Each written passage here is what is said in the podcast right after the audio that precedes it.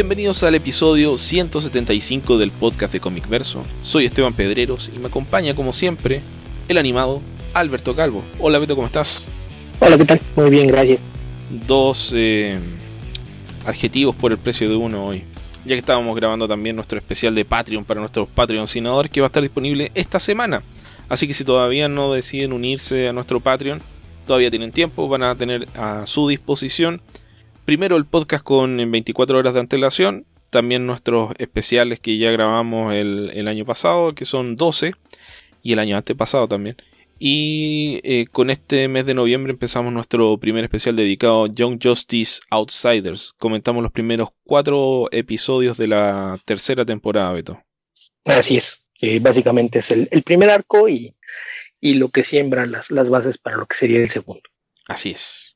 Les pedimos disculpas por el sonido, hemos tenido algunos problemas ahí de, configuración, pero trataré de hacer lo posible con el, editor de audio. Beto, ¿qué te parece si pasamos a responder las preguntas de nuestros auditores? Que llegaron algunas por ahí. Ah, sí. Yo andaba buscando y creo que no llegó nada por acá. Sí, sí. Llegaron eh, cinco. Ok. Ok, entonces por Twitter, Mugi nos pregunta, que es arroba Mugimon, que supongo que es un Digimon o un Pokémon. Aprovechando el tema de los 80 años de Flash, ¿cuál es su top 5 de historias del personaje y qué etapa recomiendan leer a alguien que nunca ha leído el personaje? Saludos. Mark Waid, Mark Waid, Mark Waid, Mark Waid, Mark ok, dentro de... Yo, haría una división dentro de, las etapas de Mark Waid. Diría que la primera es casi eh, completamente recomendada. La segunda es parcialmente recomendada. Y la tercera no la recomiendo. Ok.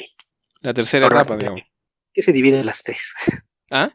Ahora vas a tener que explicar cuál es la división entre las tres. Ok. Y en qué consiste cada uno. Ya, bueno. Flash de Mark Wade partió en el número 62 del volumen 2 de Flash. Por allá por 1990 o 91 y se extendió con un interregno de Grant Morrison y Mark Millar hasta el número 120, 118, 123 por ahí. Luego, a ver, no, no, se extendió hasta el 118, luego vino el interregno de, de Grant Morrison y luego él retomó la serie por ahí por el número 142 y se extendió hasta el número 160 y 1.162 de la, de la serie regular. Creo, creo que el 161, porque después creo que viene un número de Tom Pyre y después Brian Augustin y después Jeff Jones.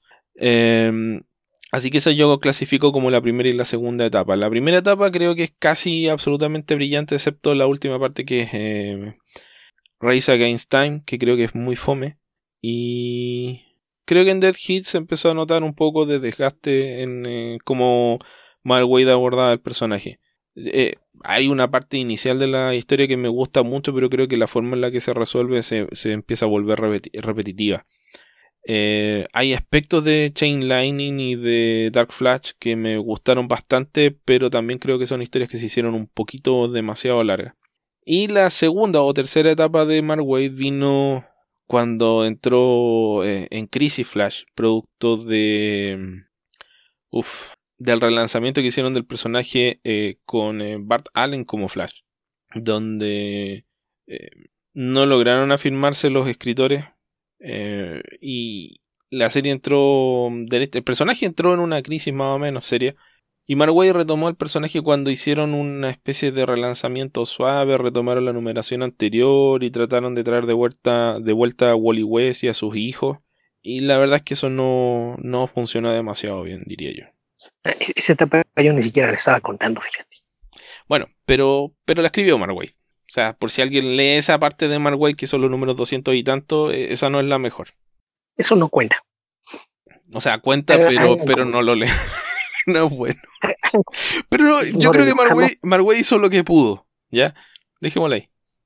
Pues sí, puede ser que en ese momento de todos todo lo que estaban haciendo en DC estaba en una crisis absoluta. Nadie tenía idea de qué querían hacer y se nota a lo largo de toda la línea, ¿no?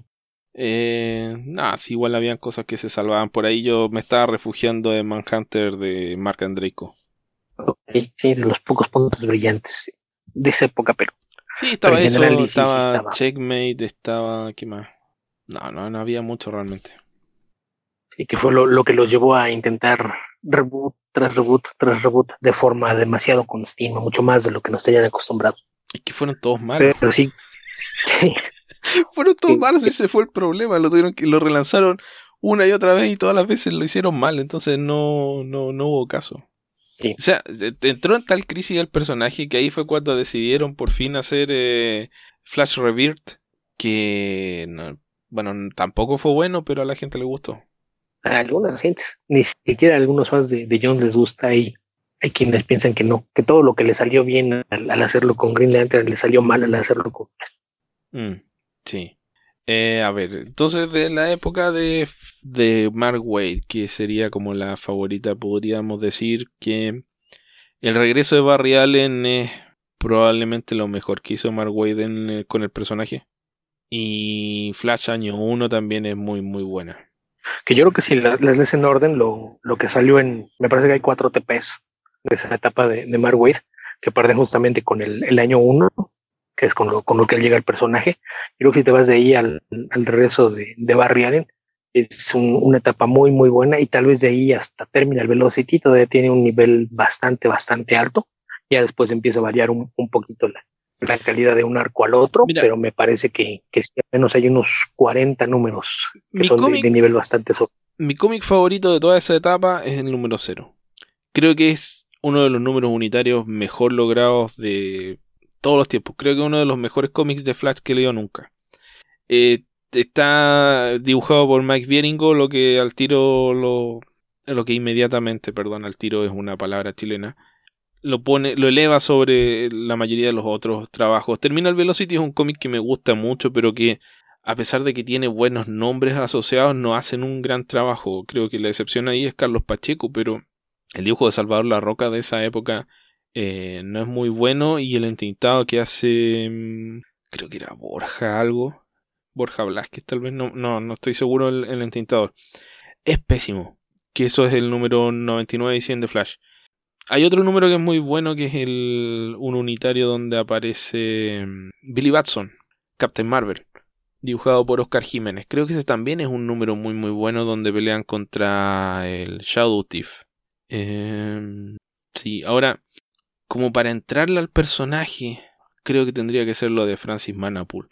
Que em, creo que a nivel de guion no es tan bueno, pero es, es bueno. No es excelente, pero es bueno. Es un Flash menor porque es Bar- Barry Allen, que es la versión inferior de Flash respecto de, Wally West. Pero es un Barry Allen que está un poco eh, Wally Westizado, ya que es, es la misma fórmula que siguieron con la serie de televisión actual. Y el dibujo de Francis Manapool aquí de verdad que para mí se destacó como un dibujante muy, muy interesante y muy bueno. Creo que hace un trabajo súper bueno. Creo que a veces exagera un poco en su afán de, no sé, de hacer eh, como páginas de título estilo Will Eisner, estilo eh, The Spirit.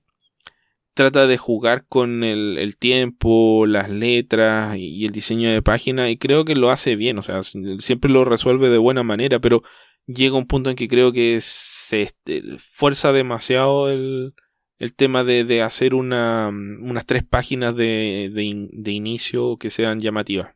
Eh, creo que eso termina afectando un poco el desarrollo de la historia, entonces por eso no me gusta tanto, pero creo que lo mayormente lo hace bastante bien. Lo de Joshua Williamson actualmente no lo estoy leyendo, así que no, no puedo opinar al respecto. Sí, no, de cosas recientes yo sí hace mucho que no, no leo Flash. Yo lo último que leí fue Godspeed, que leí hasta el número 12 de la serie actual, y no me gustó.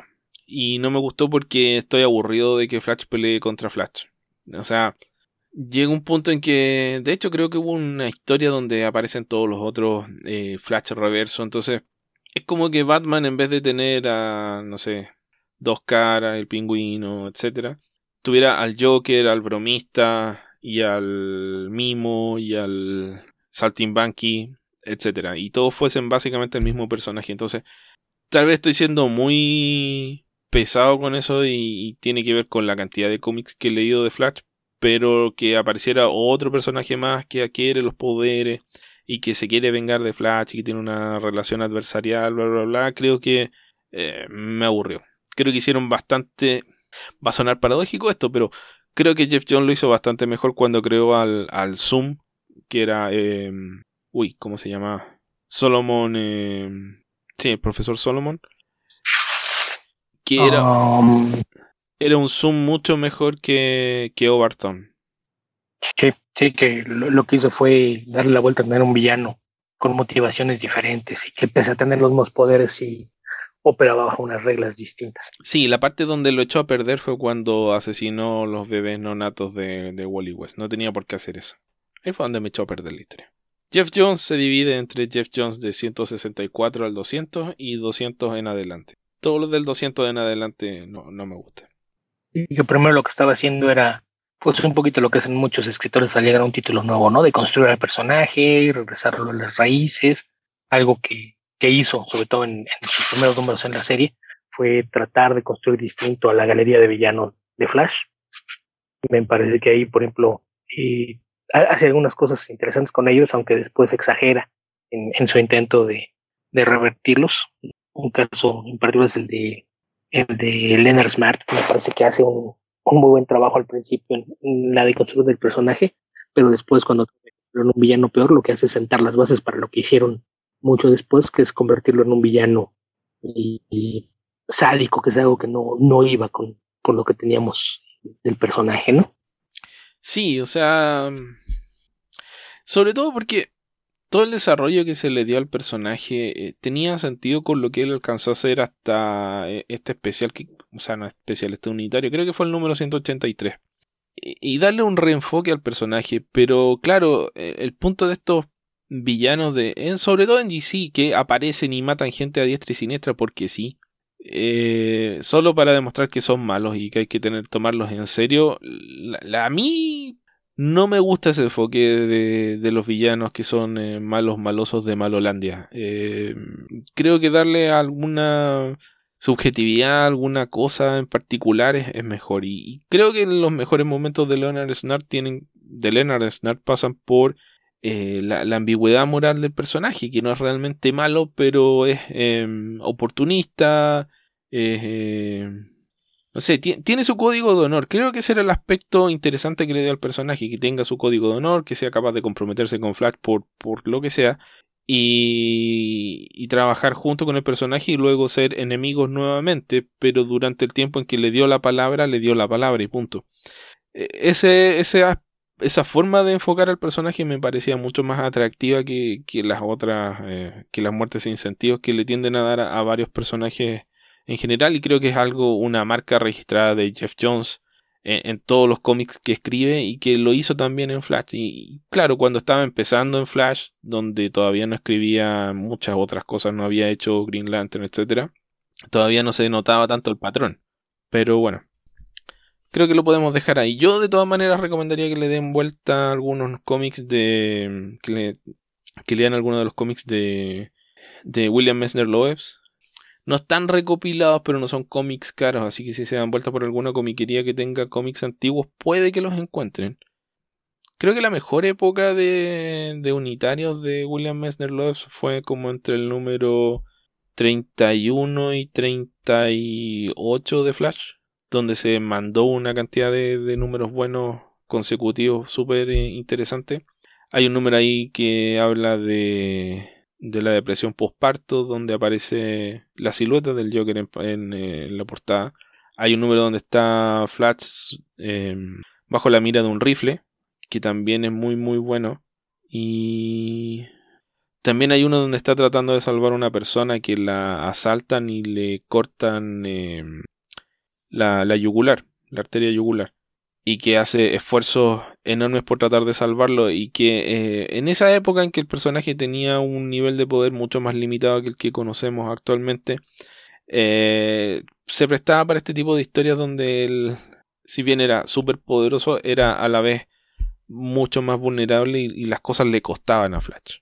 O sea, cuando partió la serie con Mike Baron, Flash estaba en la ruina y vendía sus servicios como, como courier, como un DHL, era un competidor de TNT. El primer, la primera historia que es Corazón de Piedra con, contra Vándalo Salvaje consiste en que él tiene que transportar de costa a costa un corazón para un trasplante de corazón y es atacado por Vándalo Salvaje en el camino, Vandal Savage.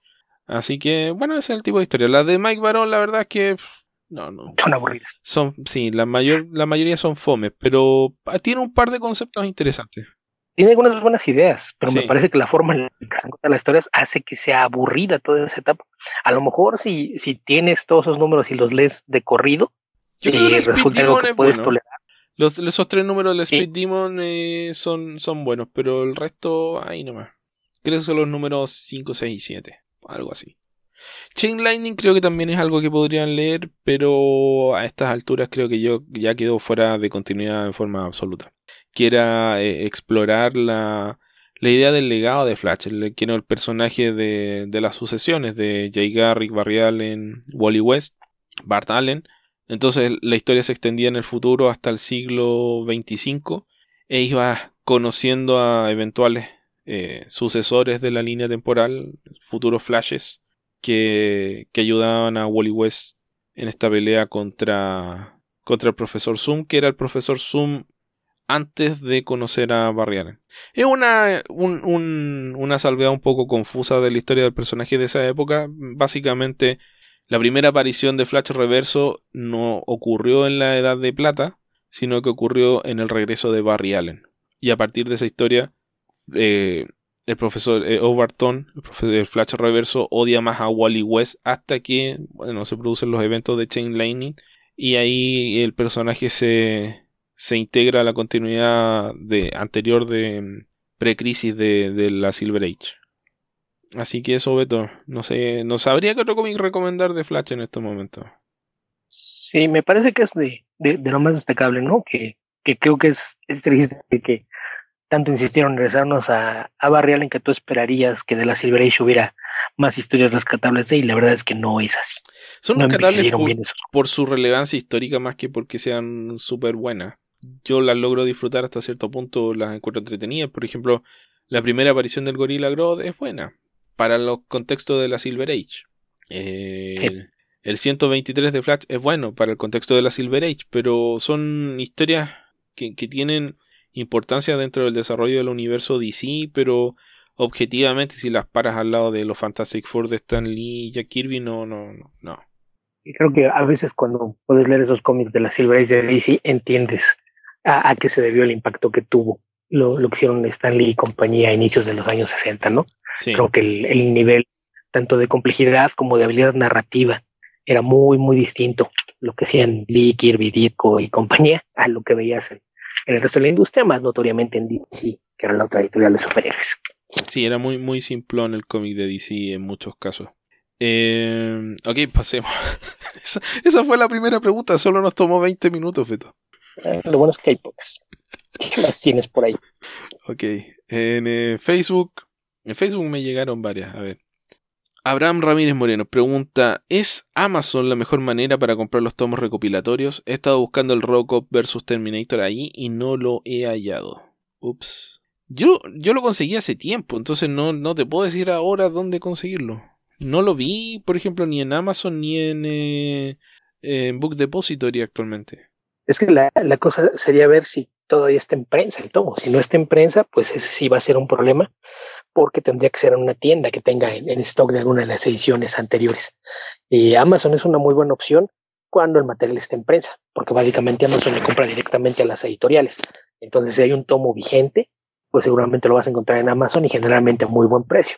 El problema es que si la historia ya no está disponible dentro del catálogo de una editorial, pues Amazon no lo va a tener y, y, pues te reduce mucho las opciones porque básicamente dependes de alguna tienda. En ese caso, para los que tienen mejores servicios internacionales, pueden hacer eh, mycomicshop.com, que es este, Losa Comics. Está My High, que, que, pues tiene cierta truculencia con, con sus precios porque son ellos ofrecen eh, descuentos, pero los descuentos son sobre precios que a veces están un poco inflados. Entonces no, no se da tanto, pero, pero pues ahí un poco. un poco. Eh, pero el problema generalmente es eh, que a veces los costos de envío hacen que no importa qué precio lo encuentres, termine siendo bastante más caro, ¿no? Mm, sí. Me estaba buscando en Things from Another World, no está.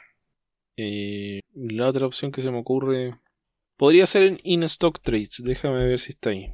que puede que no te salga tan caro a, a México. Eh, A Chile sale un poco caro. Que ellos son los mismos de mm, DCB Service.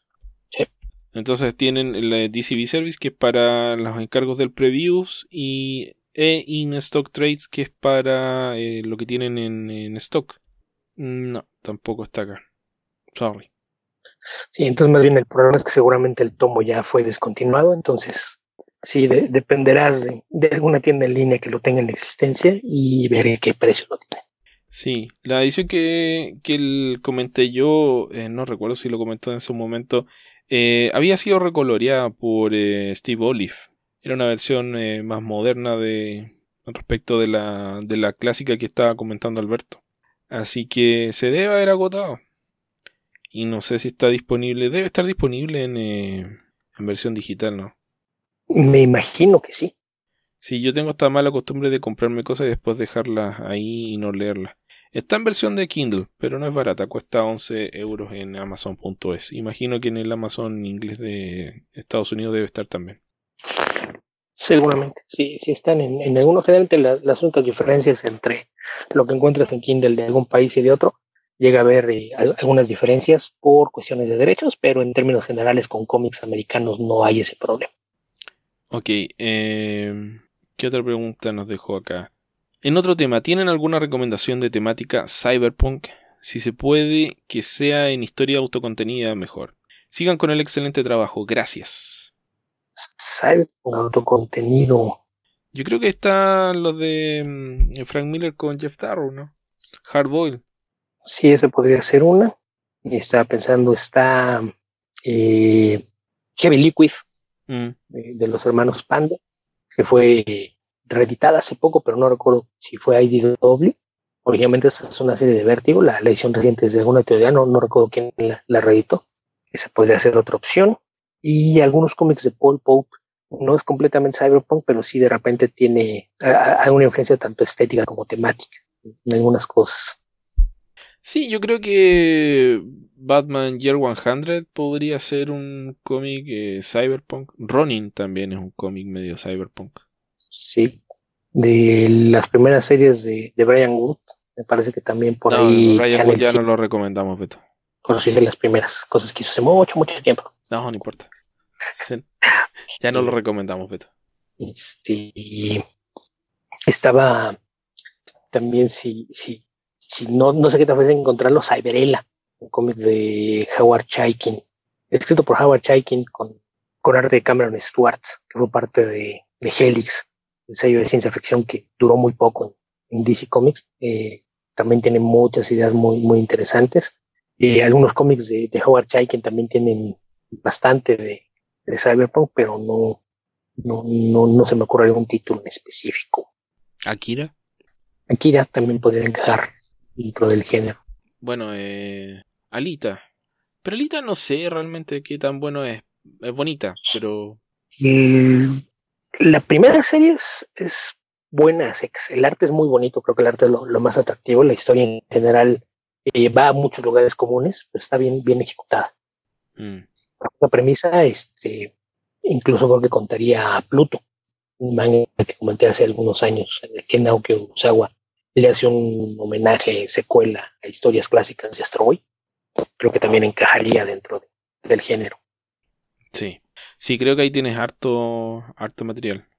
Y creo que puede haber una que otra cosa que se nos olvida. Yo creo que uno de los cómics que voy a comentar ahora. mm, creo que tiene algunos elementos cyberpunk, pero no exactamente. Ahí, ahí lo vamos a hablar en un rato más. Eh, sería em, Weatherman, de Jodie LeHoop y de Nathan Fox. Sí, Sí, ser. creo que no. Entonces, tiene algunos elementos que tal vez aplicarían. Ok. Em, Hiram Avi pregunta: Hola, excelente programa. Qué bueno que decidieron volver. Tengo años escuchándolos. A las preguntas. Si, quieres, si quisiera formar un club de lectura de cómics, ¿cuáles me recomiendan para empezar? Eh, ya partamos porque son. Vamos de- por partes. eh, Esa primero. Em, uy, creo que depende de qué tipo de club de lectura realmente quieres armar. Porque una cosa es armar un, club de lectura con gente que lee cómics habitualmente y con los cuales básicamente te tienes que poner de acuerdo y, punto. Y otra cosa sería tratar de eh, presentarle cómics a gente que no lee cómics. Que, es una pregunta que hemos recibido constantemente a lo largo de este programa, de los años que lo llevamos haciendo, y que es, siempre la misma, tratar de buscar temáticas afines con lo que le gusta a la, persona eh, a la que le vas a recomendar el cómic. No, no sacas mucho con recomendarle un cómic que te gusta a ti a otra persona que le gustan cosas absolutamente distintas. Y en algunos casos tiene que ver hasta el perfil de la gente que, que invites al club, ¿no? Porque si tienes niños, a lo mejor hay cosas que no vas a poder comentar. Si hay gente más adulta, a lo mejor no les interesarán algunos géneros. Entonces, pues sí, sí, sí es un poquito complicado. Más, bien habrá que, que pensar en el perfil de la gente, qué tanto cómic han leído, qué clase de géneros prefieren. Y a partir de eso, pues lo, recomendable siempre es pensar en, iniciar con cómics que sean eh, accesibles, fáciles de, encontrar para que todo el mundo pueda leer el material sin mayor complicación. Yo pienso, si yo tratara de hacer un club de lectura de cómics, creo que lo que trataría de hacer es elegir cómics bien distintos entre sí que ojalá eh, sean buenos y te den a comentar cosas. O sea, te, permitan dedicarle una hora a hablar del cómic. Porque si no, ¿para qué? Sí, porque parte del chiste de, de que sea un, club de lectura es justamente ese, ¿no? La, oportunidad de comentarlo y discutirlo con otras personas. Entonces, lo que todo el mundo decía, ay, está muy bonito y ya, pues no, no va a haber mucho chiste en, tener esta clase de, de, actividad grupal. Ok, ¿y qué libros o cómics que hablen sobre crítica de cómic me recomienda leer antes de empezar el club? Sobre crítica de cómic específicamente no, no se me ocurre que haya un libro en particular. No sé si hay un cómic que hable de crítica de cómics. Porque hay, libros sobre cómics y sobre, bueno, está el Understanding Comics, pero sobre crítica de cómics. De hecho, eso es un tema bien polémico entre los creadores de cómics, que los puedes ver cíclicamente reclamando al respecto de la ineptitud de los, de los críticos de cómics para hablar de cómics. Eh, no, no, realmente no se me ocurre algo. No, algún libro no. Yo más bien recomendaría, más que ver crítica de cómic, a lo mejor echarle un vistazo a algunas de las reseñas de, gente que es respetada en, el medio, ¿no? Pero... Que no, ¿qué, tan? Yo creo que las críticas... Ah, hace tiempo que dejé de leer críticas de cómics, pero... A ver, deja ver si está antes de hablar de esto, porque esto es muy antiguo. ¿Estás hablando de Fortnite? Sí. justamente me estaba acordando de eso. Fue justamente lo primero lo que pensé. Es que era, era bueno de Fortnite, pero eso murió eh, como en 2005 por ahí. Y de hecho los, los que trabajaban ahí pasaron a, a Newsarama y a Comic Book Resources. ¿Cómo se llamaba donde empezó escribiendo Matt Fraction? Eh, no me acuerdo. Pero está en McPherson, no me acuerdo cómo se llamaba el otro. Donde empezó Matt Fraction, no me acuerdo tampoco. Mira, es que había. Yo diría que. A ver, a la hora de redactar reseñas, siempre un, tema complejo de las reseñas es que em, uno se auto. Nosotros en Comic Verso un, tiempo hicimos muchas reseñas, tratábamos de hacer unas tres reseñas semanales. Y al poco tiempo me di cuenta que era una actividad muy repetitiva y aburrida. Realmente, si no te están pagando por hacerlo, eh, se transforma en algo que es un poco eh, tedioso. Porque. Y, es una de las razones por, eh, por las que nunca me gustó eh, hacer una crítica mes a mes de ningún cómic. Con la forma de escribir que tienen los cómics es poco lo que avanzas de un número a otro como para eh, detenerte demasiado en el guion. Se vuelve muy repetitivo hablar del número 1 al número 2 al número 3. Es mucho mejor hablar de un arco completo que hablar de números consecutivos. Encontrar el lenguaje para hablar del arte, del color, qué sé yo, y hacerlo en forma competente y no estar hablando tonteras es difícil. Eh, además que es... Uno generalmente tiende a hacer asociaciones. Dice, este dibujante es como este otro dibujante porque es una forma más sencilla de darle a alguien una idea visual respecto de una imagen que no, no, la otra persona puede no conocer, no tener ninguna referencia de cómo es este otro artista.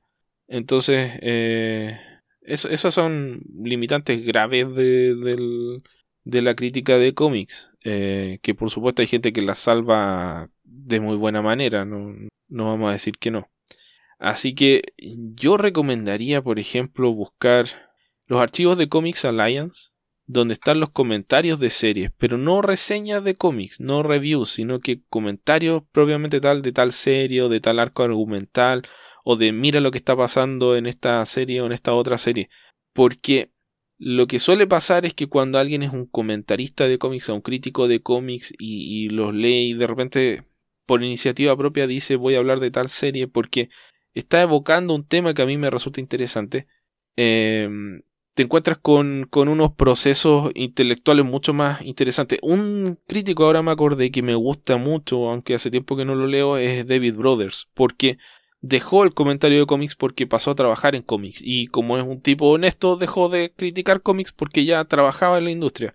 Eso pasó cuando empezó a ser editor de Image hace harto tiempo ya y él tenía un blog donde hablaba de hip hop, cómics, cultura popular estadounidense, etcétera, y es un tipo realmente brillante que escribe es más joven que yo y escribe mucho mejor de lo que yo voy a escribir nunca. Entonces es un tipo al que yo me cuando escribía algún artículo interesante me detenía ahí a leerlo y eran eh, artículos bastante largos. Así que ese tipo de comentario a lo mejor te ayude para eh, masticar y detenerte un poco más en la revista pero no, no, así propiamente como lo que estás pidiendo que te recomendemos, no se me ocurre.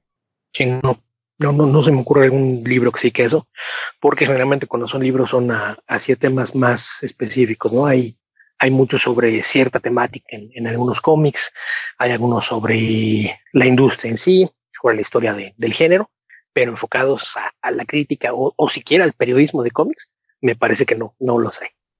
Ok, y eso, nos da las gracias y dice espero muy pronto apoyarlos con el Patreon. Guillermo Alvarado nos pregunta saludos, ¿podrían comentar sobre Elephant Man? ¿Alguna recomendación? No, yo no he leído Elephant Man, no sé si tú lo has leído, Beto. Creo que leído un par de... Es muy bueno. Sí. ¿Ah? Una serie muy buena de ciencia ficción. Me parece que también hay algunos elementos que entrarían dentro de lo que hace rato de, de, Cyberpunk. Tal vez hay algunos elementos ahí que también aplican. Cyberpunk eh, Noir. Eh, eh, Cyberpunk Noir y con muchos temas de ingeniería genética, ética y, y, demás. Y es una, una, serie muy, muy sólida. Me parece que, que empieza con, con, muy buenas ideas que, que, va desarrollando poco a poco. Y creo que por ahí del segundo año realmente toma su, su paso y se convierte en una, una serie interesantísima y que fue, fue pensada como, como algo que tenía un, un cierto final. Se fue modificando con el paso de los años pero en términos generales me parece que es una, una, serie que tiene un nivel de calidad bastante alto. El, el arte, eh, pese a que ha cambiado de, de, artista a lo largo de los años en, en, dos o tres ocasiones, creo que es bastante sólido. Y, y, la verdad es que sí, sí vale mucho la pena echarle un, un ojo. ¿eh? La serie la revivió eh, Richard Starkings para el sello de Comixology Originals, con una miniserie que expandía sobre el, el mundo de, de, su serie original. Y, y en términos generales sí creo que es una lectura bastante, bastante recomendable. Sí, estuvo eh, Omar Ladrón y estuvo Moritat. No sé qué más estuvo allá y los dos son muy, muy, muy buenos. Book y Axel Medellín. Ya que de los artistas que más tiempo han durado, pues hay dos, dos mexicanos eh, notables ahí, que tal vez no, no son más famosos porque han pasado mucho tiempo justamente trabajando en esa clase de series independientes más que, que para Marvel o DC. Ok. ¿Alguna recomendación sobre personajes famosos de otro medio que hicieron cómic? Recuerdo que mencionaron alguna vez que Anthony Bourdain escribió para cómic. Pasen un gran día o una noche. Personajes famosos que hicieron cómics. Pues eh, se llega mucho a dar el caso de, de, gente que trabaja en televisión que de repente hace cómics, ¿no? Creo que eh, estaba el caso que mencionamos hace un rato de, de Wiseman, y por ahí el, el creador de Halt and Catch Fire ha escrito por ahí dos o tres cómics, eh, sobre todo en Boom y IDW es común ver que, que hay cómics escritos por productores de televisión. Y hay gente que se mueve. Eh, eh, Joss por ejemplo, es tal vez de, de, los casos más famosos. Y hay muchos autores que se mueven eh, entre ambos medios de, de, una forma bastante regular, ¿no? Cuando de repente Brubaker deja de estar haciendo cómics porque tiene trabajo haciendo televisión. Eh, caso similar al, al de Joseph Fialco, que realmente escribe muy pocos cómics porque le va muy bien escribiendo televisión. Pero. Sí. Bueno, él, él, fue una elección con, consciente de él en su caso. No solo el tema de estar ocupado, sino que de, decidió dejar de trabajar en cómics por un tema de, de cómo se estaba desarrollando su carrera profesional. En, algún momento habló de eso, que no quería trabajar más en, en cómics por eso. Sí, y que muchas veces el tema económico es parte de, ello, ¿no? Está, el, está en el caso de, dibujantes que de repente encuentran que les pagan mucho más por hacer algunos eh, diseños o, incluso storyboards para cine o televisión que lo que pueden ganar haciendo cómics y, de repente pues se van y hacen una carrera distinta y nunca vuelven atrás. Mira, creo que en el caso de Joshua Hale Fialkov lo que lo mató fueron los nuevos 52. Cuando pasó de I Vampire creo que a una de las series de Green Lantern, si mal no recuerdo, que eran tres, ahí empezó a, sufrir. Sí, sí, eso creo que afectó bastante tanto la, facilidad que tenía para hacer su trabajo como la forma en la que lo disfrutaba, ¿no? Mm, sí. Y nos acaba de llegar otra pregunta de Israel Jerry Darko Ortiz. Saludos. ¿Han tenido la oportunidad de leer Something is Killing the Children o ya pudieron leer algo de los nuevos títulos de Sandman Universe o de los de Joe Chill?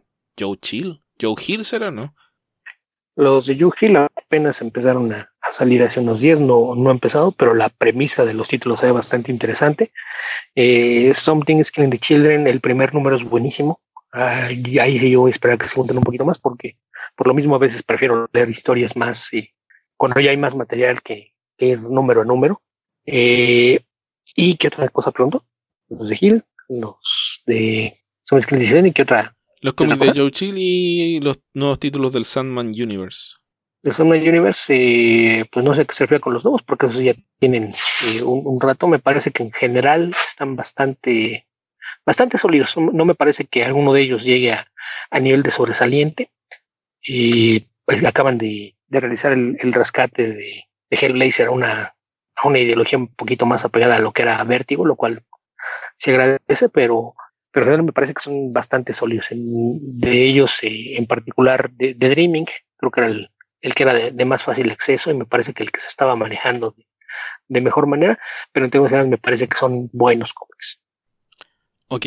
Con eso terminamos de responder las preguntas de nuestros auditores. Ya saben que si quieren hacernos una pregunta, basta con que nos escriban eh, por Twitter a nuestro, eh, a nuestro nombre, a Comicverso, y con el hashtag Comicverso responde que hay nada más para hacer una pequeña acotación de, del que preguntó de, de, los cómics de celebridades de otros medios.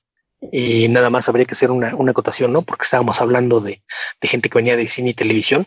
Me parece que es importante aquí que, que tome en cuenta que esto aplica sobre todo cuando estamos hablando de guionistas, ¿no? Gente que escribe para televisión, que de repente le da por escribir cómics, porque me parece que en el caso de cuando se trata de directores, generalmente nada más es eh, usar su nombre en alguna ocasión probablemente algunas ideas. Bueno, pero Hannah son toda, toda la vida, probablemente fue el, primer escritor multimedia que, hubo, escribía y él escribía desde críticas y reseñas de, cine y televisión hasta ensayos, cuentos cortos, guiones de televisión, guiones de cine, cómics. Entonces, en, ese caso, pues más bien su, su celebridad va de la mano con, con que escribió por todas partes. Eh, pero me refiero, por ejemplo, a casos como el reciente de JJ Abrams y su hijo.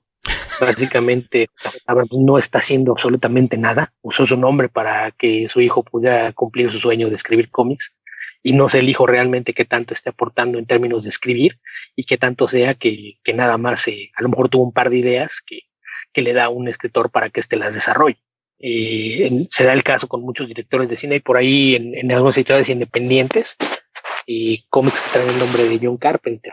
Y John Carpenter no está escribiendo los cómics, de repente da algunas ideas para las premisas, nada más, pero, pero sí, sí había que, tomar en cuenta eso, ¿no? Que hay, que pensar que cuando se habla de, que están escribiendo cómics, pues eh, mucho cuidado que sea gente que escribe para otros medios. Carpenter lo hace, Carpenter escribe sus propios guiones, en, ocasiones se los coescribía, pero en el caso de los cómics no los escribe y, suele pasar que, que, cuando hacen esto es gente que nada más está prestando el nombre. Ok, Beto, ¿qué te parece si pasamos al, a las noticias de esta semana? Pues no, no, no es que no tenga noticias. ¿Qué tienes tú por allá? Bueno, hubo una sola gran noticia que fue la muerte de Tom Spurgeon. Y ahora que hablábamos de, del ritmo de cómics, tal vez es un nombre que, que a muchos no, no, les va a sonar, no, no tiene idea de quién, quién sea. Pero Tom Spurgeon es el, el, fundador de un sitio que era de Comics Reporter y probablemente en, términos de, periodismo de cómic es una de las figuras más queridas y respetadas dentro de la industria. Sí. Y bueno, era, era él era su empresa, él era el sitio. Él era el que escribía todo lo que aparecía en The Comics Reporter. Y le han hecho varios homenajes en, estos, en estas semanas porque él era bastante joven, yo no lo sabía, pero tenía 51 años. Entonces fue inesperada su muerte y cumplió un rol dentro de la industria que era enfocarse en el cómic independiente y en el cómic super independiente. No es que hable de Image, habla de cómics de, de fanzines, de cómics de, baja circulación. Entonces, varios artistas le dan las gracias de, de, haber tenido su primera oportunidad de que alguien hablara de su trabajo gracias a, a Tom Spurgeon. Sí, que un comentario común es que era una persona que amaba los cómics y se veía en todo lo que hacía, ¿no?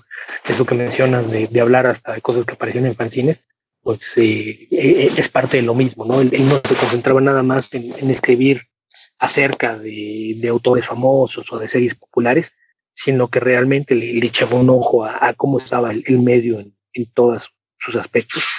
Y, es algo que, como bien mencionas, muchos autores dicen, la primera persona que se hizo mi trabajo fue él.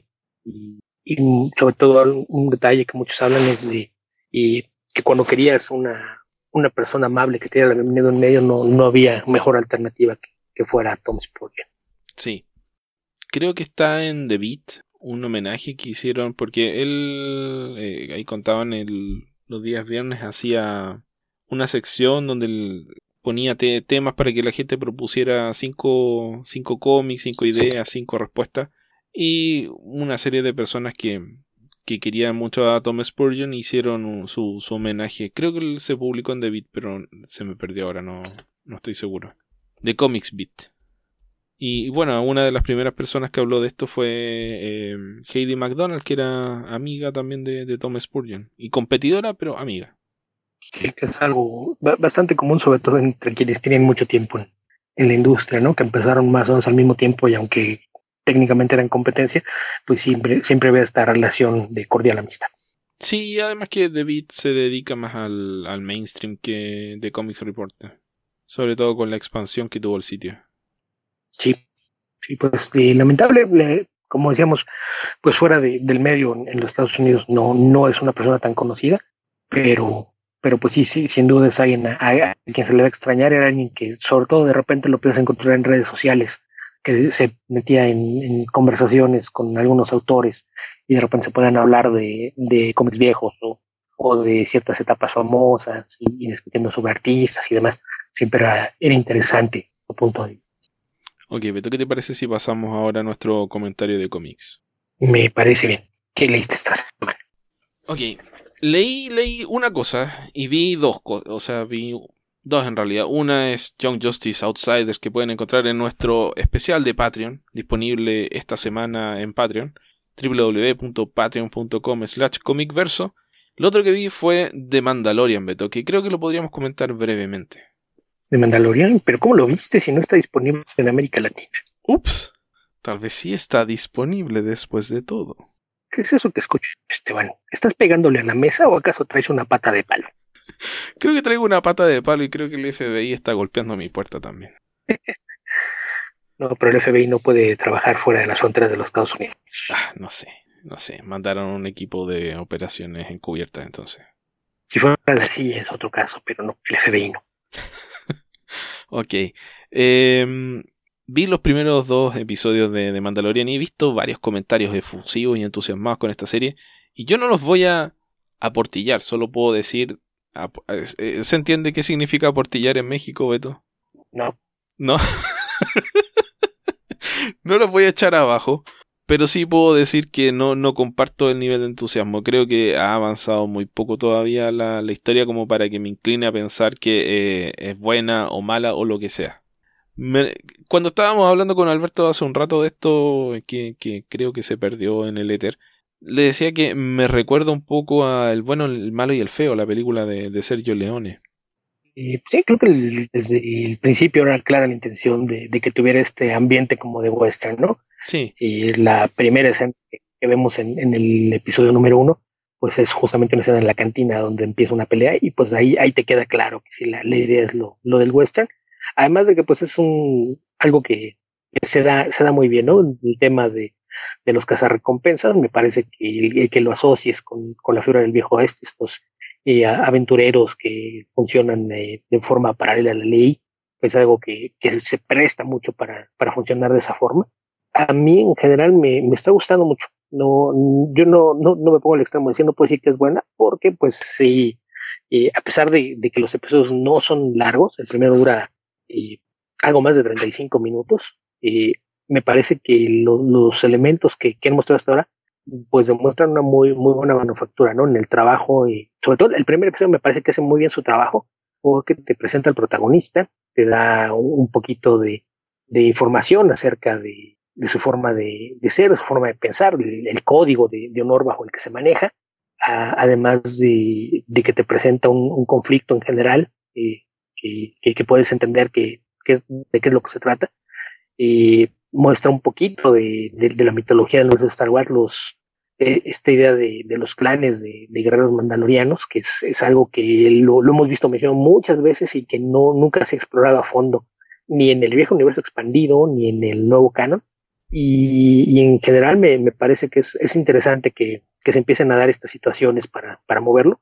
Además de, de, que creo que otro punto importante que, que podemos considerar aquí es el, hecho de, de que de una u otra forma sirve para tener un contrapunto para los, los comentarios negativos ahí, ahora que parece que Warner le, le estaba pagando a, a, Martin Scorsese para hablar mal de, de la cultura del entretenimiento pop, eh, en general todo lo que representa a Disney y en particular Marvel Studios, y acá pues salen con, con que tiene una colaboración y como parte del elenco de Werner Herzog, que yo lo ya, podcast de, de Comicase, o sea, si, si me vas a hablar de, de cine de autor, perdón, pero Werner Herzog nunca ha hecho tarugadas como Hugo Cabret o el Lobo de Wall Street, entonces se trata de opinar la, de respetar la opinión de un, de un cineasta de, carrera sobre qué, qué cine y qué no lo es, perdón, pero Werner Herzog para mí está un par de escalones arriba de Martin Scorsese. Ok, sí. Sí, a mí la, la calidad de la producción de la serie me gustó mucho. Eh, creo que se ve, no tiene mucho que envidiarle a una película de Star Wars tal vez el ritmo lo encuentro un poco lento. Eh, en ese sentido me recordó mucho al, bueno, el, malo y el feo y también en la forma de presentar al personaje, porque asumiendo que todos vieron el bueno, el malo y el feo, o, no, bueno, vamos a describirlo, el personaje del rubio de Clint Eastwood no es un, bueno convencional, no es un bueno bondadoso, es un tipo rudo y bastante cruel en muchos sentidos pero dentro del, del, universo del bueno, el malo y el feo es el bueno, pero no es realmente eh, bien intencionado, podríamos decir. Eh, así que acá, bueno, hasta que aparece un personaje que, que, como que le ha ganado el corazón a todos, que es este, este mini Yoda que viene a ser el, el elemento disruptor, spoilers, de la vida de, del mandaloriano, es... Eh, no sé, es que creo, que creo que avanza bien, creo que se perfila bien, pero todavía no me atrevo a dar una opinión categórica respecto de la serie. Cuando dijiste persona que le roba el corazón de todo el mundo, pensé que estabas hablando de Quill. El, el, eh, ¿cómo se llama? Ugnok. I have spoken, ese, el de Nick Nolte. Que además se parece a Nick Nolte. I have spoken. Ahí, a, a, los diseñadores. Y, y, que además se volvió tan popular que tiene sus propios emojis en Twitter. y hashtag I have spoken, o su nombre, Quill, tiene su propio emoji. Ah, excelente. Lo voy a buscar. Que creo que, que, creo que el bebé Yoda no, no lo tiene todavía. Al menos no lo tenía hasta hace unos días. ¿no? No, yo, yo, lo vi aparecer en, eh, en, muchos lados antes de verlo en El Mandaloriano. Ya. Sí, pero Quill creo que es eh, esa clase de personajes que te ayudan a enriquecer un poquito la serie porque pese a que no hace mucho por moverte la trama, creo que sí hace mucho por, por crearte interacciones con el personaje principal, ¿no? Que, que en el caso particular de, de este personaje que, que, interpreta a Pedro Pascal, eh, que es eh, muy al estilo de, Chileno. de lo que hemos visto con Boba Fett, habla poco, así es, Pedro Pascal tiene, es un personaje que habla poco, entonces sí, es, es difícil a veces que puedas trabajar de una forma consistente con el personaje porque y que actúa con, una, con un casco encima, o sea, la, la la dificultad de actuar con un casco, claro, es, es, muy alta. Entonces, me parece que él hace un, un, buen trabajo porque hay muchas cosas que logra proyectarlas a través del lenguaje corporal, otro en cuanto a las reacciones que tiene a ciertas situaciones, pero me parece que el tener a un personaje como Quill te das cuenta de que tiene un, un sentido de, del honor y, ética muy, muy estricto. Creo que es justamente la clase de interacción que te ayuda a desarrollar un personaje principal que, que difícilmente podrías manejar eh, bien en otras situaciones, ¿no? Sí, e, e inmediatamente te genera cierto grado de empatía por asociación, porque si te dices, si este tipo puede ser amigo de este otro tipo, entonces, bueno, este tipo algo bueno debe tener.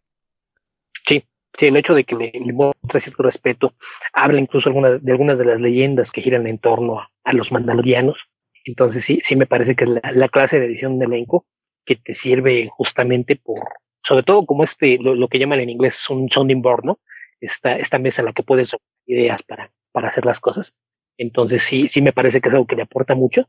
Como dices, la, historia ha avanzado poco, insisto, son dos episodios de, de la temporada. Habría que recordar que ya la, la, serie fue renovada para una segunda temporada, así es de que pues esto va, va para largo, pero me parece que es un, gran inicio para, para una serie que, que aparte me, me agrada la idea esta de, explorar el universo de Star Wars eh, de forma lateral, ¿no? No, no tanto concentrarte en, lo que son los personajes centrales que se, a, los que se enfocan las películas y que parece que todo lo que hace siempre gira en torno a, a la guerra, este enfrentamiento entre el, el, imperio y la rebelión o a la familia Skywalker sus amigos. Y, y, aquí, por ejemplo, hay una mención del imperio. Sí, parece estar ambientada en un momento muy cercano a la caída de la estrella de la muerte del, del regreso del Jedi. Debe ser, no sé, meses o un par de años después de eso. Sí, aquí todavía hay una primera orden y la, la queda el imperio reciente, ¿no?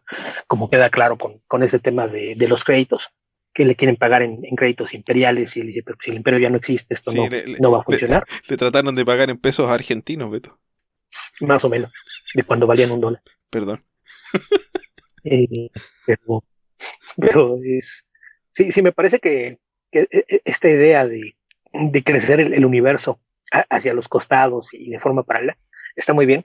Y hay, hay cosas que, que, se prestan mucho a, jugar temáticamente hablando, ¿no? El, caso de, de, este personaje que, que, es el encargado de, de encomendarle la, la, misión en la que encuentra este bebé al personaje de, del Mandaloriano, que es justamente el papel que, interpreta Werner Herzog. Y el, hecho de que lo veas rodeado de, de Stormtroopers, que no sabes realmente si son Stormtroopers o son mercenarios cualquiera en, en armaduras de, de Stormtroopers o, o, si son Stormtroopers que se empezaron a alquilar y por su cuenta una vez que cayó el imperio o si es que este personaje tiene algún pasado relacionado con el imperio, ¿no? Es, es de esos misterios que, poco a poco seguramente se irán develando. Ahí me parece que lo, que hace con, con alguna, algunas de las expansiones en, los personajes que me imagino serán recurrentes, por ejemplo el papel de Carl Weathers, este especie de, de broker que es el encargado de repartir trabajo entre los cazarrecompensas, creo que también se presta mucho para, para explorar una parte muy interesante de este universo. El descubrir que hay un, sindicato de cazarrecompensas y que no es nada más de que todo el mundo compite de forma libre por, por las recompensas, creo que también es, algo que, que ayuda a, construir el mundo en el que se desarrolla esta historia, que si de por sí ya tenemos un, un universo muy rico que, que ha crecido en, otros medios, aparte de, del cine, que es donde nació, pues me parece que hacen un gran trabajo sentando bases de en qué partes de este universo se va, se va a mover su personaje. Sí, y en un principio creo que varios pensamos que el, el robot mercenario que iba a aparecer, que, que, se veía en las escenas, era IG-88, pero parece que es otro IG cualquiera, otro, otro robot distinto que sirve para lo mismo. Droides, Esteban, son droides, no son robots. Perdón, pues, perdí mi credencial, Beto. Apareció una mano que me la quitó. tu, tu credencial está en en probatoria desde hace mucho tiempo, entonces no, no, no creo que haya mayor problema con eso. No, realmente no. Ah, bueno, lo otro que quería comentar es un cómic que es eh, The Weatherman, que por fin llegó. La aduana lo dejó pasar. Ah, antes de, de seguir con esto, aparte hay algo muy importante con la serie que no habíamos visto nunca antes. ¿Qué, qué cosa? Un baño. ¿Un qué? Un baño. Ah. Nunca me cuestiones sanitarias en una película o serie de Star Wars. Sí, realmente no. Que digo, es, es para un humanoide, entonces pues no, no, no pasa de, de ser eso un, un, inodoro cósmico, pero, pero es la primera vez que vemos algo. Ok. Eh, volviendo al, al, comentario de cómics. Me llegó por fin The Weatherman y me quedé con la decepción de que es una historia. ¿Sí? ¿Te llegó por fin? Sí. Me estás diciendo que un cómic cuyo protagonista es alguien que se dedica a predecir el tiempo, ¿te llegó a destiempo? Qué paradójico, ¿no? Sí, lo ves. No sé si a destiempo, pero los tiempos de, de importación en Chile han aumentado. Digamos que ha habido algo así como un levantamiento, una, una agitación social. Bueno, The Weatherman es un cómic del que supe que era bueno y lo quise leer porque conocí al dibujante y el equipo creativo está conformado por el escritor que es Jody LeHoop, que fue editor de cómics, Nathan Fox, que aquí em, mencionan que también es eh, dibujante e ilustrador comercial, y Dave Stewart, que es nuestro colorista favorito o uno de ellos. Y que aquí hace un dibujo, un color que es muy llamativo, muy, muy colorido, valga la redundancia. Lo que va un poco en contra de lo que uno normalmente asocia al trabajo de Dave Stewart, que tiende a usar estos como fondos un poco más mate, a veces oscuros, que crean eh, texturas. Acá hace un dibujo un poquito, o sea, un color un poquito más eh, explosivo, impactante. The Weatherman es una historia que es eh, un, em, un thriller de... Sí, un thriller de suspenso, algo así.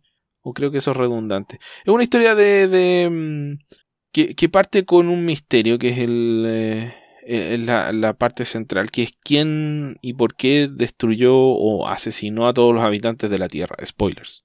The Weatherman es un personaje, un, em, un lector del tiempo que trabaja en Marte y que es un tipo sumamente irresponsable, que se queda dormido, que sé yo, que tiene una personalidad bastante extraña y que llega a trabajar atrasado y que normalmente lo están persiguiendo para que haga su trabajo, pero es extremadamente popular y por lo tanto es muy exitoso, pero lleva una vida extraña donde lo más importante para él es su mascota, que es su perrita Sadie. Paralelamente conocemos a un personaje que, eh, que al principio no sabemos bien quién es y que eventualmente se revela que es un, un agente especial que anda en búsqueda de un terrorista y, lo que, y la razón por la que anda en búsqueda de este terrorista es porque una organización que se llama eh, The Sword of God, la espada de Dios, cometió un acto de terrorismo en el cual asesinó a toda la población de la Tierra del año 2760, me parece, que son algo así como 18 mil millones de personas. Esto generó una crisis a nivel eh, de todo el sistema solar, de todas las colonias que tiene la Tierra en esta época, en Marte, en Venus y en las eh, lunas de, de, Júpiter, de Saturno, etcétera, porque todo el mundo tenía algún pariente, alguna, algún origen en la Tierra y perdieron a una infinidad de, de, de parientes y les generó una depresión horrible el hecho de perder a todos los habitantes de la Tierra, perder eh, su planeta de origen.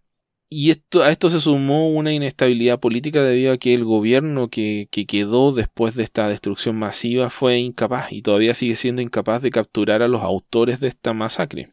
Esto hasta que esta, este personaje les encomienda la misión de atrapar a Nathan Bright, el hombre del tiempo, debido a que, spoilers, aquí lo voy a tener que comentar con spoilers, en realidad se sospecha que él es el, el autor de esta masacre, o uno de los autores de esta masacre, un colaborador cercano del líder de la pandilla de, esta, de este grupo terrorista, y por lo tanto ella y Casa Recompensa y también una figura del bajo mundo y con eh, alguna figuración televisiva andan detrás de él, porque todo el mundo quiere encontrar al hombre que es responsable de haber asesinado a la totalidad de la población de la Tierra.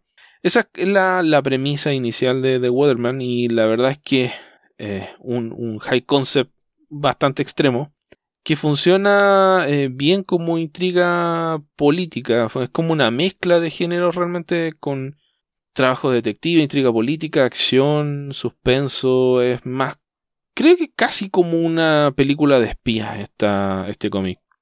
Con todos los conceptos que, que, que ya les mencioné. No sé si lo leíste, Beto. Sí, lo, leí hace algunos meses y tiene, tiene varios elementos interesantes, ¿no? Porque está el, caso de, como mencionas, esta personalidad que, tiene el, el meteorólogo este encargado de, dar el clima en una cadena de televisión en Marte.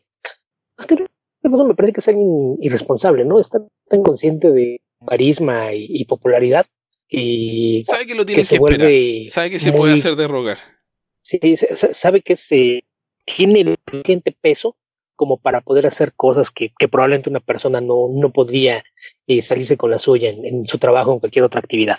Eh, está eso. Por otro lado, está este tema de, que es alguien que le cuesta trabajo socializar en, uno a uno, ¿no? El, tema este de, que no consigue citas, por ejemplo, y, de repente aparece esta, esta chica con la que empieza a salir y descubres que ya no es que ella lo, lo vea como, como alguien con, con, quien quiera salir, sino que se trata de un agente secreto que tenía como misión el, el estar vigilando.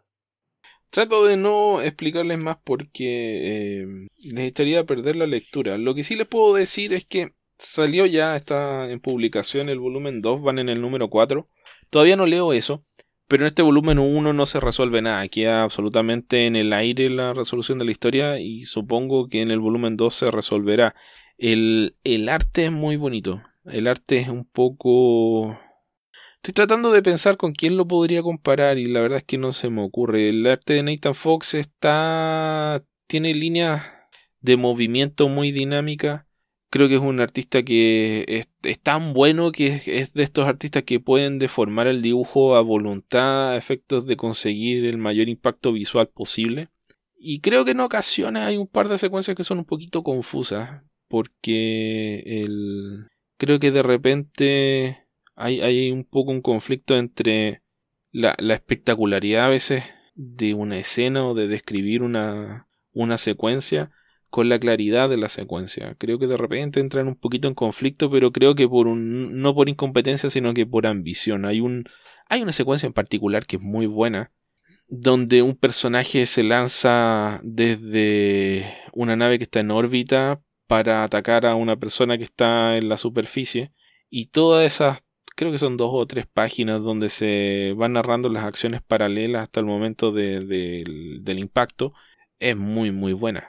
Toda esa, esa mm, la forma en la que él logra dar ese impacto visual, esa acción es, es, muy atractivo. Creo que es un artista súper eh, capaz, súper competente. Y el, el cómic es muy, muy bonito. En general creo que las secuencias están muy, muy bien realizadas, ¿no? Desde de repente los tiroteos, la escena de la persecución. Sí. Y lo que me Las persecuciones de, auto. Algo de lo que hablábamos la otra vez a propósito de, de, que era muy difícil hacer eh, eh, escenas de persecuciones de auto en cómics. Acá lo hace Nathan Fox y lo hace de manera extraordinaria. Y me parece que el, color de, de David Stewart, esa creo que una de las cosas que lo hace uno de los mejores en el medio, lo hace que tiene para adaptarse al estilo de, quien está trabajando, ¿no? No es como, como unos artistas que tienen sus paletas preferidas y, las ajustan a, cada dibujante, sino que él parece que diseña una, una paleta dependiendo del tono del cómic que, está ilustrando. Y aquí se, se ven tonos quizás más pastelosos de lo que acostumbramos ver en, en su trabajo con otros artistas, pero le sienten muy bien a la historia. Y brillante también, hay mucho, mucho color brillante. Un poco eh, llamativo, no sé, no se me ocurre en este momento. Estridente en este cómic, pero porque el cómic lo merita. Y tiene momentos tristes que son realmente tristes. O sea, es. Sí, hay aquí una, un, tema que es el, tema de. Eh, de la depresión, del combatir una situación de estrés eh, superior donde la mayoría de las personas van a optar por te va a afectar de una forma u otra, te genera un, un trauma de estas características, te tiene que generar un, eh, un estrés postraumático que vas a abordar de distintas formas, desde la evasión a la depresión, a trastornos de personalidad y etcétera. Entonces es un planeta, es todo un universo de personajes todos afectados por la tragedia, no hay ningún personaje que no tenga algún vínculo con la Tierra y que no se haya visto afectado por esta tragedia. Entonces, todos están actuando fuera de su esfera de comportamiento habitual. Todos han sido tocados de alguna forma por esta tragedia y lo han eh, canalizado de distintas formas hacia la violencia, hacia eh, personalidades un poco, no sé, muy extrovertidas o muy introvertidas, en fin, a todos los ha afectado de alguna manera. Entonces, eh, esa ese también es un aspecto interesante de, este cómic, la forma de, abordar el trauma a través de no hablar de él hasta cierto punto, porque en los momentos en los que los personajes hablan del trauma son momentos en los que el ritmo y la forma de contar la historia cambian, el color cambia, se vuelve todo sombrío y triste. Eh, porque es un trauma de esas características, el tipo de trauma del que no quieres hablar, en el que no quieres pensar. Así que, eh, bueno, ese es otro, otro tema de esta historia, de este cómic que no, que no se resuelve en este tomo en particular, pero que es una, uno de los elementos del desarrollo de la historia. Sí, sí, que, creo, yo creo que ese es eh, uno de, los grandes méritos, ¿no? Es una historia entretenida, bien contada, con mucha acción y que sin embargo cuando tiene que, tener momentos emocionales los maneja de gran manera. Sí. Ok, Beto, ¿qué, qué cómic quieres comentar tú esta semana?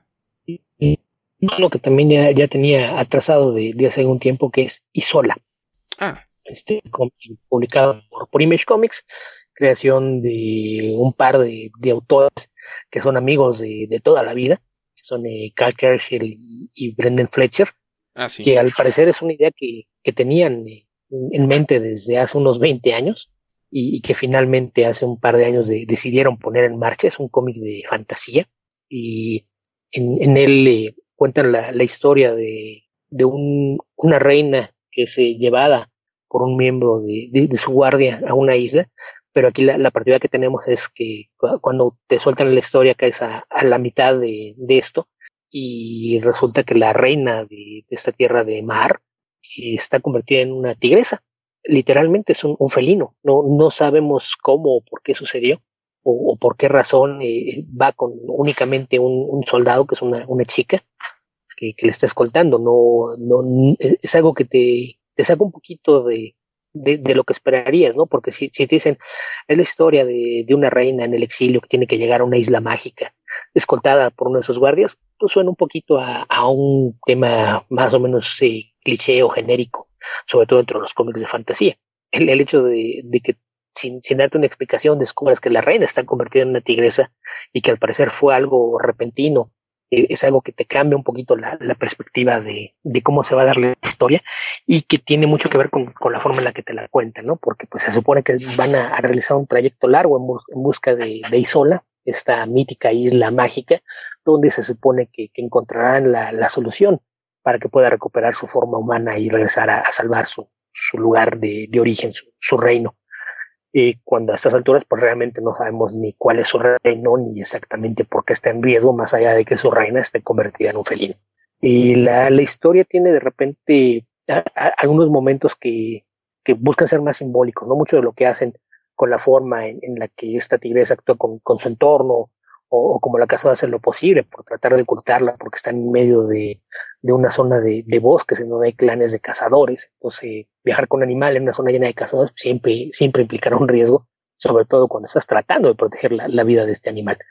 Eh, destaco mucho también el, el trabajo artístico. Carl Kressel es un artista del que hemos hablado antes, es uno, uno de nuestros dibujantes favoritos, creo, sí. de ambos, desde hace algunos años. Y aquí hace, colabora con con una colorista que, que me parece que no, no, no, tiene el reconocimiento que debería, porque es, es bastante buena. Firma con el nombre de Msarik, Msasik, algo así, en realidad es un, Mucho gusto. un seudónimo, la encuentran en, en su cuenta de, de, Twitter. En realidad es una chica que se llama Michelle Azara Sacom. Azara Sacom.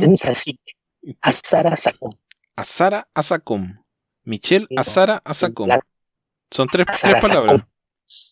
No, no, es que ese corrido es Azara Sacom. Ah, lo voy a tener que buscar. sí, no, yo, yo, yo, lo chequé, que sabía que era, era un seudónimo lo de Sasik. Entonces sí, sí chequé el nombre, es Michelle Azara Sacom. Eh, quien, quien hace un, trabajo, usa una, una paleta y, en tonos mayormente pastel y que le sienta muy bien al, al estilo de, de, dibujo de, de Kershel, ¿no? Tiene, tiene esta peculiaridad de, que ya ves las imágenes entre lo que él hace con, con los paisajes boscosos y los animales combinado con esta paleta, de, de repente te da la, la, sensación de que estás viendo pinturas, ¿no?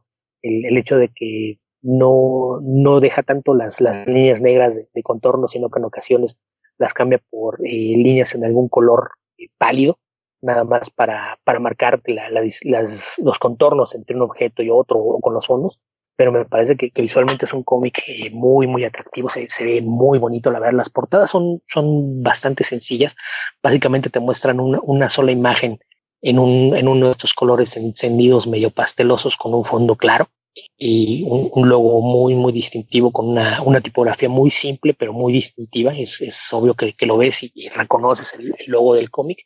Y la, la historia, a pesar de, de, que se mueve un ritmo eh, relativamente lento, me parece que, que sienta muy bien las bases de, del mundo en el que se está dando esta historia de fantasía. Es uno de esos cómics que, la verdad, el, el, incluso agradeces que tenga este, este ritmo semilento porque te permite ir admirando el arte conforme lo vas leyendo, ¿no? No es, no es algo en, en lo que, que quieras eh, pasar poco tiempo, no, no es algo que tengas prisa por leer y dar vuelta a la página, sino que, que tratas de ir absorbiendo todo lo, lo, que estás viendo visualmente. Creo que es un, un trabajo eh, bastante destacable. Al momento, si no me equivoco, han aparecido 10 números que ya están coleccionados en dos tomos. Y, más allá de, para los fans de fantasía, que me parece que, pues iría por, por default el, seguir esta clase de, historia, creo que es un, cómic que puede resultar atractivo para, para mucha gente más allá de, del género en el que se desarrolla principalmente. Qué bueno, suena muy interesante. Además que Kershaw, eh, ah, ¿cómo se llamaba el, el abominable Brian Christopher? Se llamaba. ¿Cómo llamaba? El, el, esta, este webcómic que hacía Carl Kershaw, el abominable, no sé cuánto, Charles Christopher creo que era. ¿Ah? Si no me equivoco, si sí, es correcto ese nombre, pero la verdad no me acuerdo. Sí, el abominable Charles Christopher, The Abominable Charles Christopher. Era un webcómic de un eh, del abominable hombre de las nieves que hacía Carl Kershaw y que lo pueden encontrar en abominable.cc. Ahí pueden ver el dibujo de Carl Kershaw que es muy muy es muy bonito, es muy tipo animación, que tiene mucha mucho mucha habilidad para los gestos, para conseguir eh, momentos emotivos bonitos. Sí, sí, eh, de hecho, creo que ese es de, de los aspectos que, que, no mencioné. Y mucho de lo que hace con, con el personaje de la reina, eh, que insisto, es un tigre y no, no habla, no tiene una forma clara de comunicarse con, con este soldado guardaespaldas, que es la, la, chica que la acompaña, y de repente te das cuenta nada más de algunas reacciones por las expresiones faciales. Entonces el hecho de que logre, logre hacer que un, un animal sea expresivo nada más en, en términos de, de la mirada o, o, la forma en la que abre o, o, cierra la boca me parece que es bastante destacable, pero insisto, de, de Kersey hemos hablado largo y tendido en otras ocasiones, es un extraordinario artista y me parece que, que el hecho de que este sea un cómic propio, pues hace que, que lo, lo, que de por sí es un trabajo que siempre hace de, de gran manera, aquí adquiere ese tinte de, de, labor de amor que es evidente, ¿no? Es una historia que realmente te das cuenta que tiene ganas de contar y eso le, le da un, un, extra a la historia y al trabajo final. De Isola.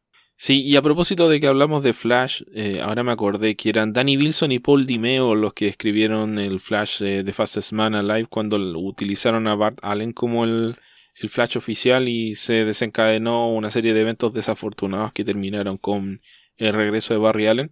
Y mm, los primeros números eran bastante horrendos, eh, principalmente porque estaban dibujados por un dibujante que es bastante bueno, pero que es bastante lento y que tiene, suele tener problemas. Y los primeros, números 3 y 4 creo que fueron dibujados por Carl Kerschel y se notaba una diferencia del cielo a la tierra en esa, en esa serie. Sí, aparte caen en el canal que nos preguntaban de, de celebridades, ¿no? Porque Wilson y Demeo, para quienes son el nombre, pues la, la, razón por la que les dieron escribir este cómic es porque ellos eran los eh, showrunners y escritores de la serie de televisión de Flash de los años 90, protagonizada por New Wesley Ship, y han, han trabajado en, en, varios proyectos de, de, cine y televisión a lo largo de los años. Así es. Ok, Beto, creo que con esto estamos llegando al final de nuestro programa. Sí, yo creo que sí. No sé si te quiere agregar algo. Y pues no, na nada más recordarles que ya está otra vez activo nuestro Patreon, que pueden unirse desde un dólar que les dará acceso a, a, los episodios especiales que comenzamos hace un rato. Ya está por ahí arriba el primero en el que discutimos los primeros cuatro episodios de la tercera temporada de Young Justice o que a partir de esta temporada se conoce como Young Justice Outsiders. Eh, hay, hay también eh, dos episodios eh, temáticos que habíamos grabado el, un par de años atrás, bueno, hace, entre 2017 y 2018.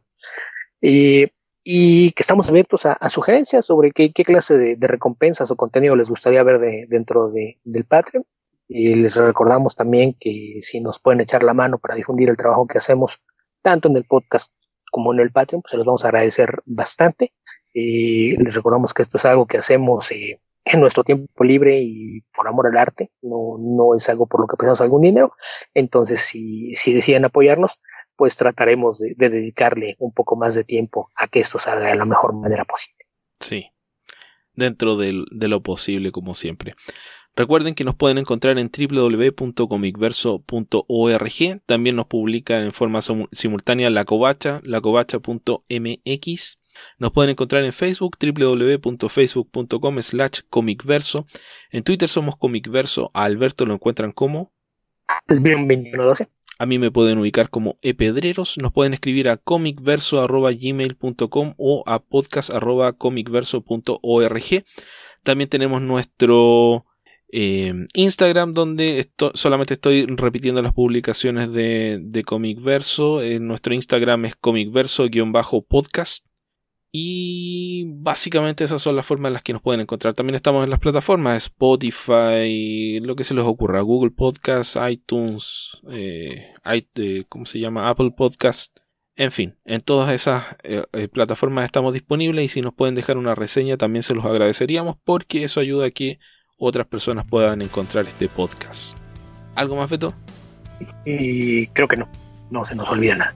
Ok habitantes del futuro, donde sea que estén y cualquiera que sea el momento en el que estén escuchando este podcast, que tengan ustedes muy buenos días, buenas tardes o buenas noches. Cuídense. Hasta la próxima.